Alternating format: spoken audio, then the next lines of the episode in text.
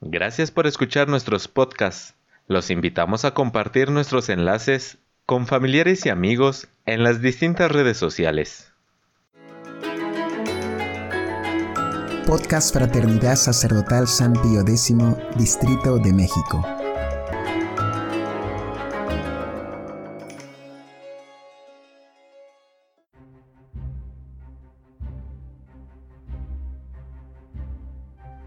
El derecho público de la Iglesia. Monseñor Marcel Lefebvre.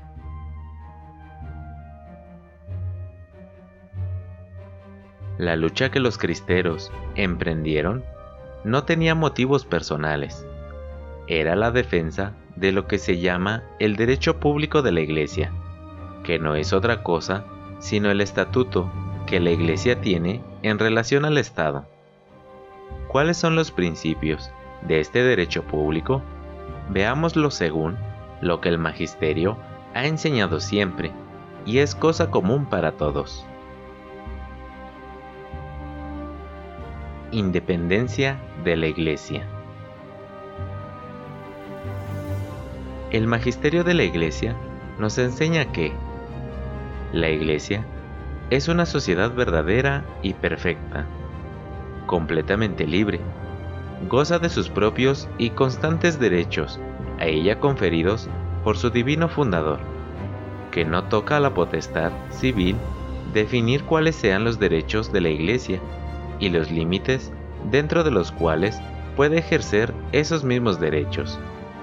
Sílabus número 19. También el sílabus condena radicalmente los robos de que es objeto periódicamente por parte del poder civil en sus bienes y en sus otros derechos. Jamás la Iglesia aceptará el principio de derecho común. Jamás admitirá ser reducida al simple derecho común de todas las asociaciones legales en la sociedad civil, que deben recibir del Estado permiso y límites. En consecuencia, la Iglesia tiene el derecho nativo de adquirir, poseer y administrar libre e independientemente del poder civil, los bienes temporales necesarios para su misión. Código de Derecho Canónico de 1917, Canon 1495. Iglesias, seminarios, obispados, monasterios, beneficios. Canon 1409-1410. Y estar exenta de todos los impuestos civiles. Tiene derecho a poseer escuelas y hospitales, independientes de toda intromisión del Estado. Ella tiene sus propios tribunales eclesiásticos, para juzgar los asuntos concernientes a las personas de los clérigos y los bienes de la Iglesia. Canon 1552. Independientemente de los tribunales civiles, privilegio del fuero, los clérigos también están exentos del servicio militar, privilegio de la exención, canon 121, etc. La Iglesia reivindica la soberanía y la independencia en razón de su misión. A mí se ha dado toda potestad en el cielo y en la tierra. Id pues, instruid a todas las naciones. Mateo 28, versículos 18 y 19.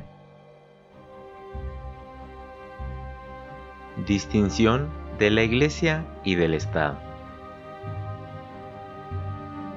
León XIII expresa bien la distinción necesaria de las dos sociedades. Por lo dicho, se ve como Dios ha dividido el gobierno de todo el linaje humano entre dos potestades, la eclesiástica y la civil esta que cuida directamente de los intereses humanos, aquella de los divinos.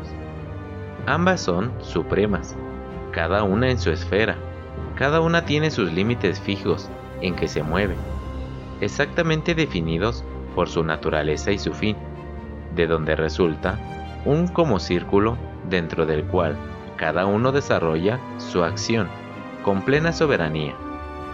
Inmortale Dei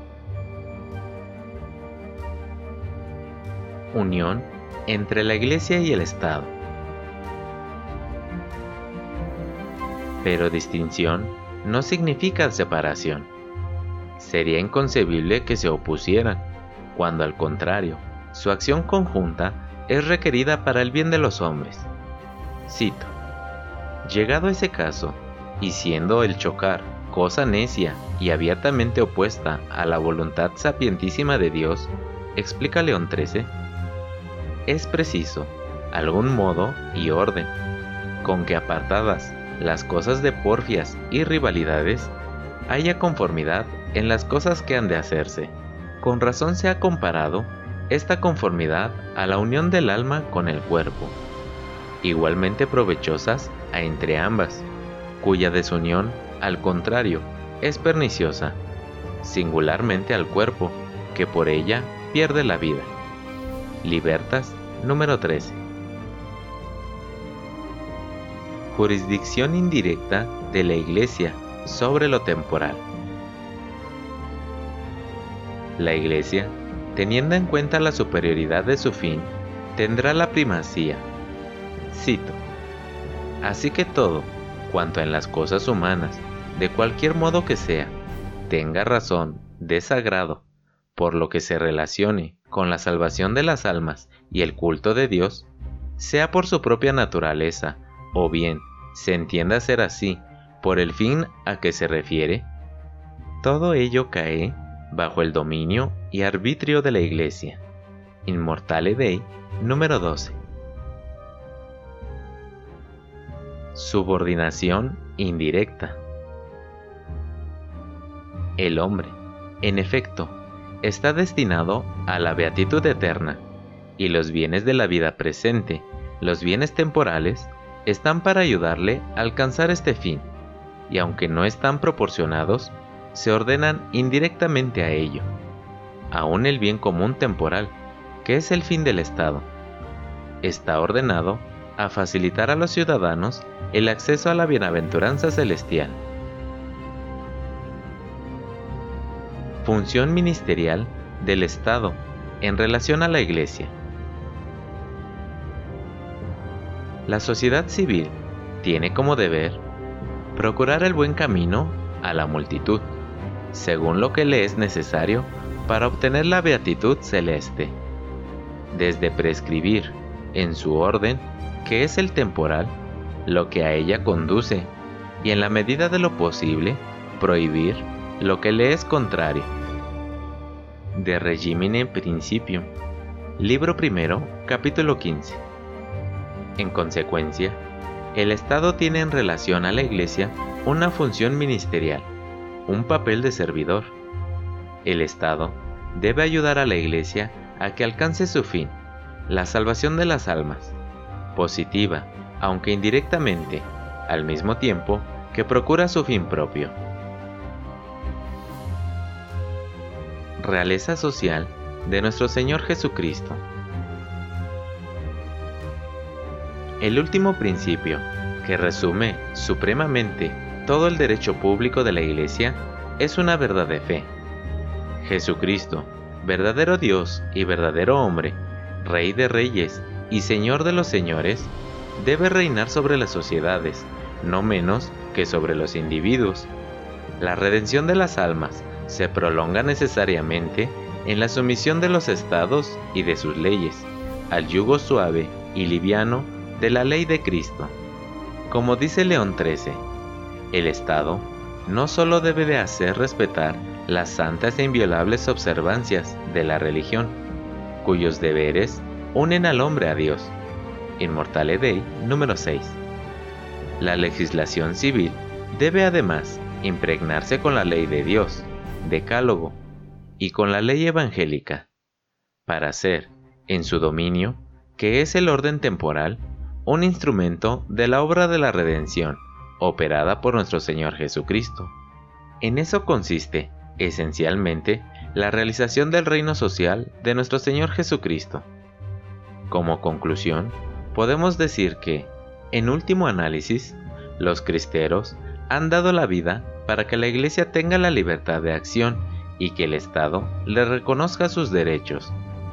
El enemigo ha sido el liberalismo, el cual se opone a todo esto destruye completamente todo y siendo, por lo tanto, totalmente contrario a la fe sobre la que se levanta este derecho, que es la fe en Cristo.